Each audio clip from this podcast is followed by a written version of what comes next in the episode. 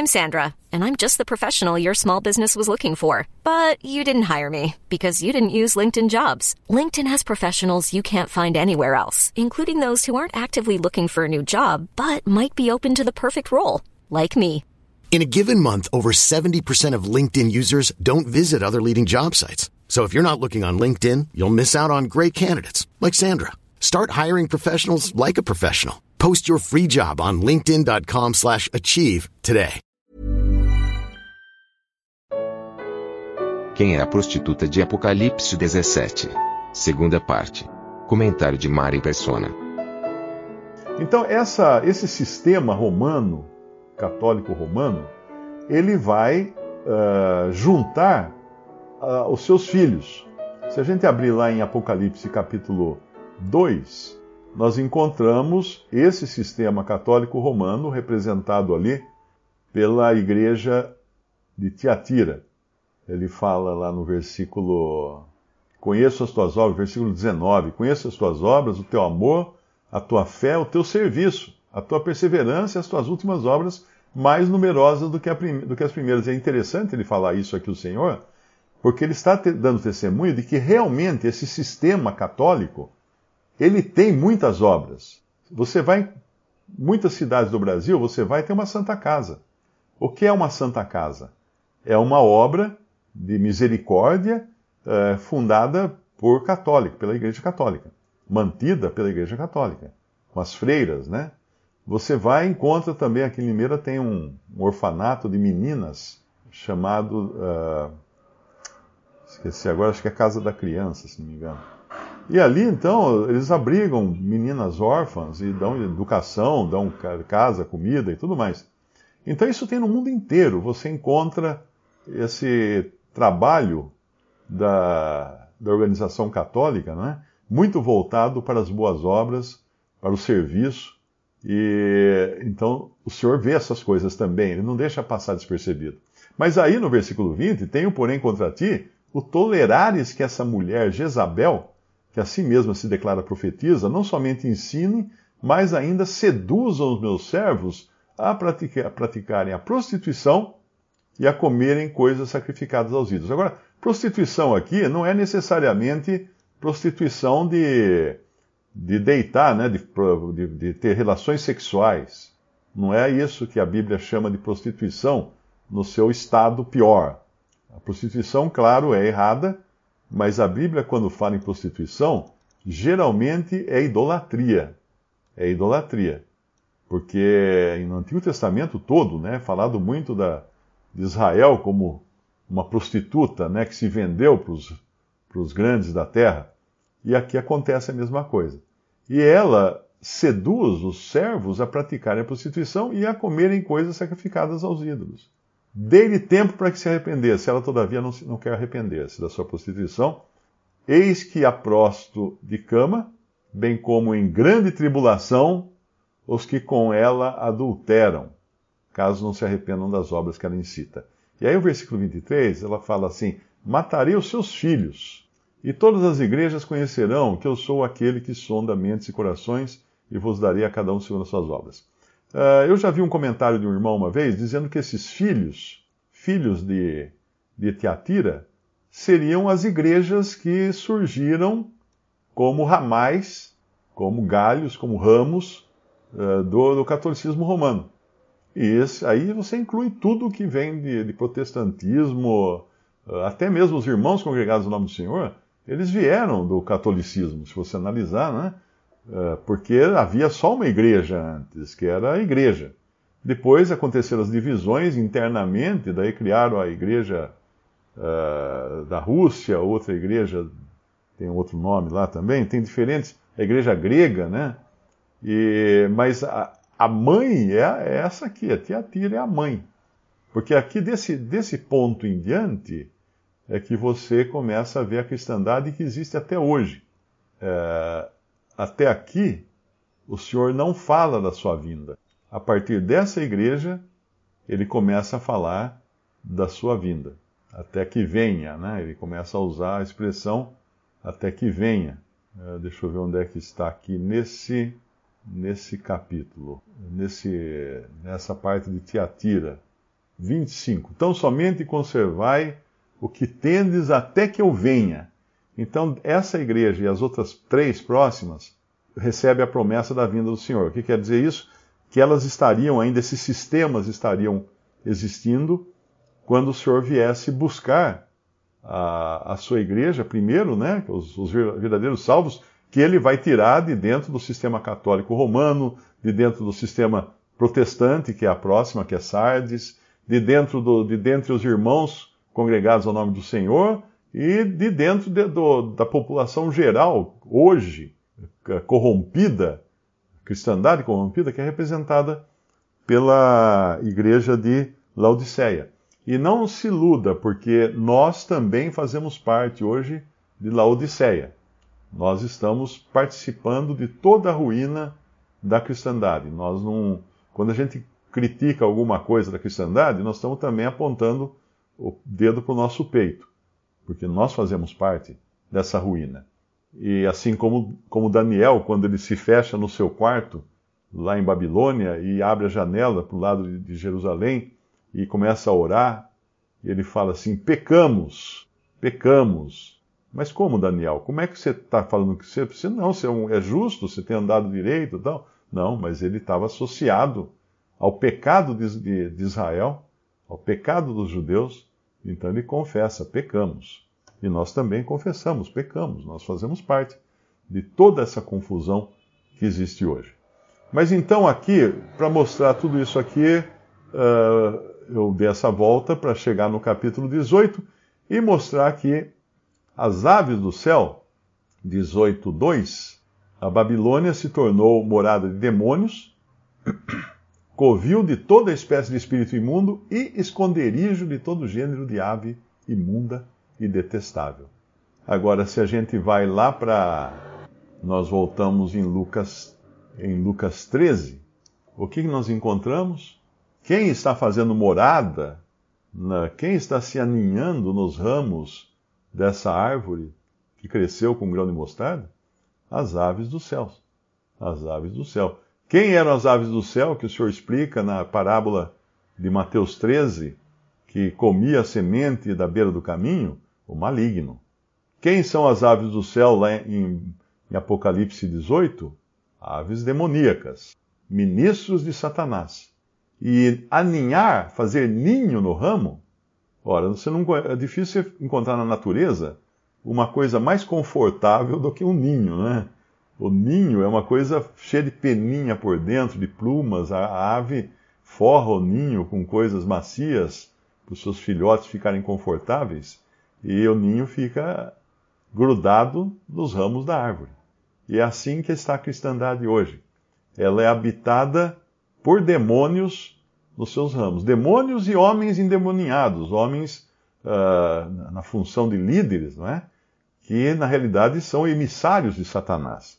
E o próprio Paulo escreve isso quando ele fala dos, dos lá em Coríntios, em, em 2 Coríntios 11, 14, 11, versículo 13, ele escreve assim, 2 Coríntios 11, 13, porque os tais são falsos apóstolos, obreiros fraudulentos, transformando-se ou transfigurando-se, como fala na outra versão, em apóstolos de Cristo. E não é de admirar, porque o próprio Satanás se transforma em anjo de luz. Não é muito, pois, que os seus próprios ministros se transformem em ministros de justiça, que o fim deles será conforme as suas obras. Então, o que eu estou dizendo aqui é muito importante também fazer a distinção, hein? Uh, o Senhor tem, no meio da cristandade como um todo, ele tem também os seus servos, alimentando os seus filhos que estão espalhados por todos esses lugares, todo esse no sistema católico ou protestante. Tem, Deus tem seus filhos ali. E ele não deixa os seus filhos sem alimento. Ele não deixa os seus filhos sem cuidado, sem pastoreio. Então ele também tem homens sinceros sendo usados por Deus para pastorear para cuidar, para alimentar, para ministrar a todos esses que estão espalhados em todas as denominações cristãs. Deus não é um Deus injusto e nem, nem sem cuidado para com os seus. Da mesma forma como lá no tempo de, de Israel e Judá, quando houve a divisão, e, e dez tribos se afastaram então do centro divino, que Deus tinha estabelecido um centro para adoração, que era Jerusalém, e dez tribos se afastaram, levadas por Jeroboão, foram levadas para a idolatria. E aí, quando você encontra a história de Jezabel, que aparece aqui também em Apocalipse, uh, identificada com esse sistema católico romano, em Apocalipse capítulo 2, não é? Que ele fala lá, tenho contra ti que permitir que essa, essa mulher Jezabel, não é? Ele fala, é, Apocalipse 2, uh, tenho porém contra ti 2,20. O tolerares que essa mulher Jezabel, que a si mesma se declara profetisa, não somente ensine, mas ainda seduz os meus servos a praticarem prostituição e a comerem coisas sacrificadas aos ídolos. Quando você vai procurar Jezabel lá no Antigo Testamento, você acaba descobrindo que ela era a, a, a rainha, a esposa de Acabe. Mas ali era aquela história, quem mandava era ela, né? Quem mandava era ela, ela era terrível. Ela perseguia os profetas de Deus, mandava matar os profetas de Deus e instituía idolatria, mas tinha dois profetas de Deus naquela época fazendo uh, oposição a Jezabel. Eram Elias e Eliseu. Ué, mas Elias e Eliseu eram profetas de Deus? Eram. Mas por que, que eles não estavam em Jerusalém, que era o centro divino de adoração?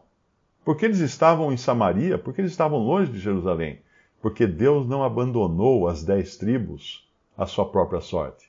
Ainda que eles estivessem, as dez tribos estivessem em rebeldia contra Deus, ainda que tivessem seguido uh, um rei usurpador, né?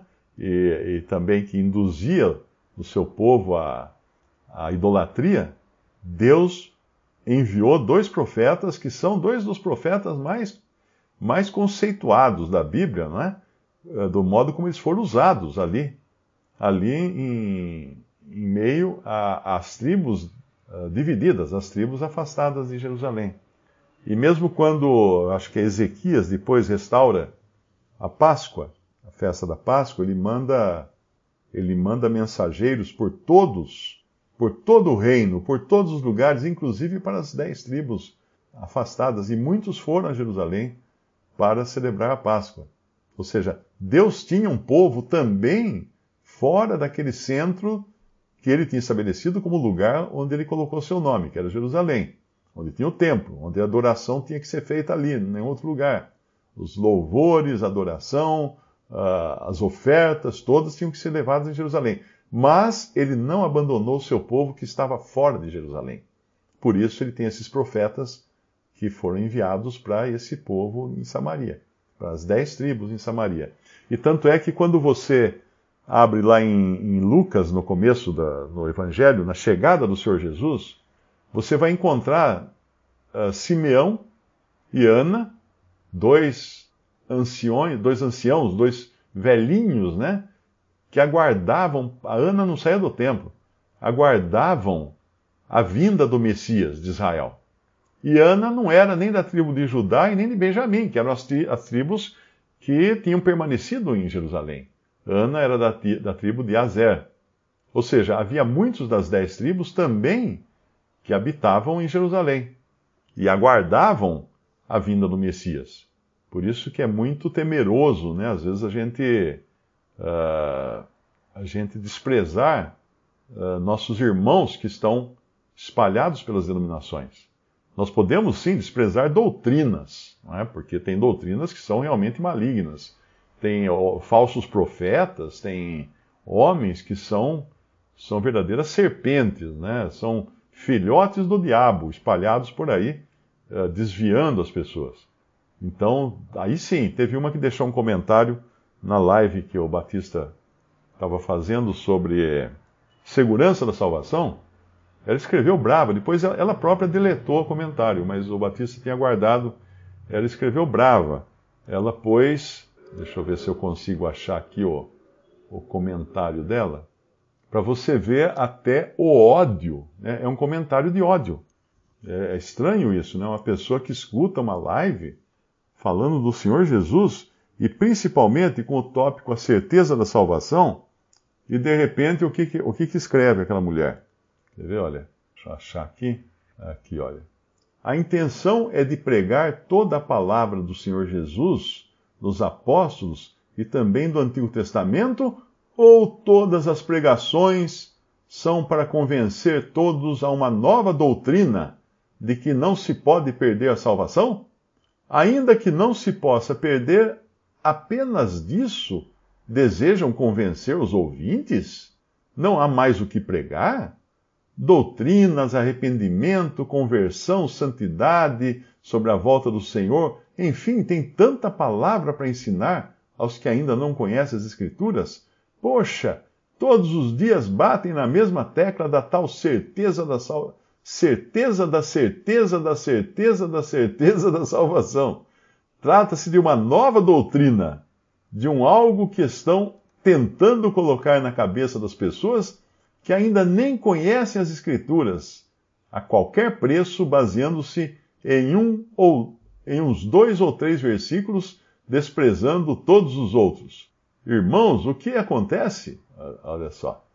É o ódio da pessoa contra essa doutrina porque a certeza da salvação é a mais bela coisa que um cristão pode desfrutar, porque ele sabe que ele creu num evangelho que é da graça de Deus e não de obras, não de, de autossalvação, né?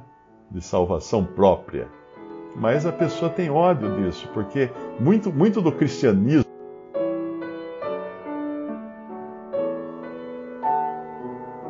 Visite respondi.com.br. Visite também 3minutos.net.